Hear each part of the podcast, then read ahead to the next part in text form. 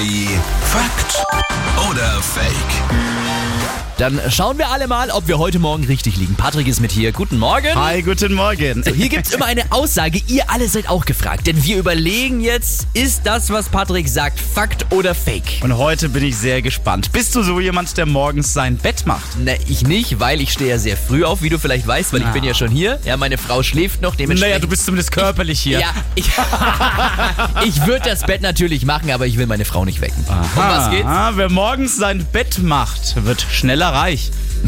Wahrscheinlich Fakt, ne? Weil, weil dann, dann heißt jetzt wahrscheinlich so, ja, die Leute, die morgens ihr Bett gleich machen, die sind diszipliniert und wer diszipliniert ist, ist im Job erfolgreicher. Wer im Job erfolgreicher ist, wird später reich. So, also, also ich sag mal, das ist Fakt. Okay, wer morgens sein Bett macht, wird schneller reich.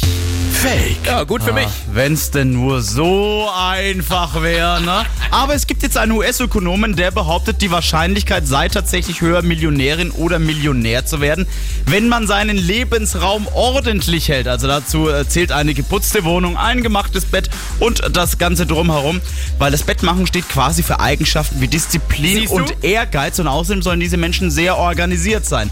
Aber eine einzelne Statistik, Studie, dass zum Beispiel Elon Musk jeden Morgen sein Bett gemacht hat früher, äh, das gibt's nicht.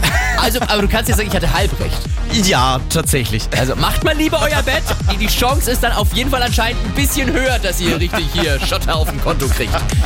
Hier ist Energy, immer die besten neuen Hits. Guten Morgen.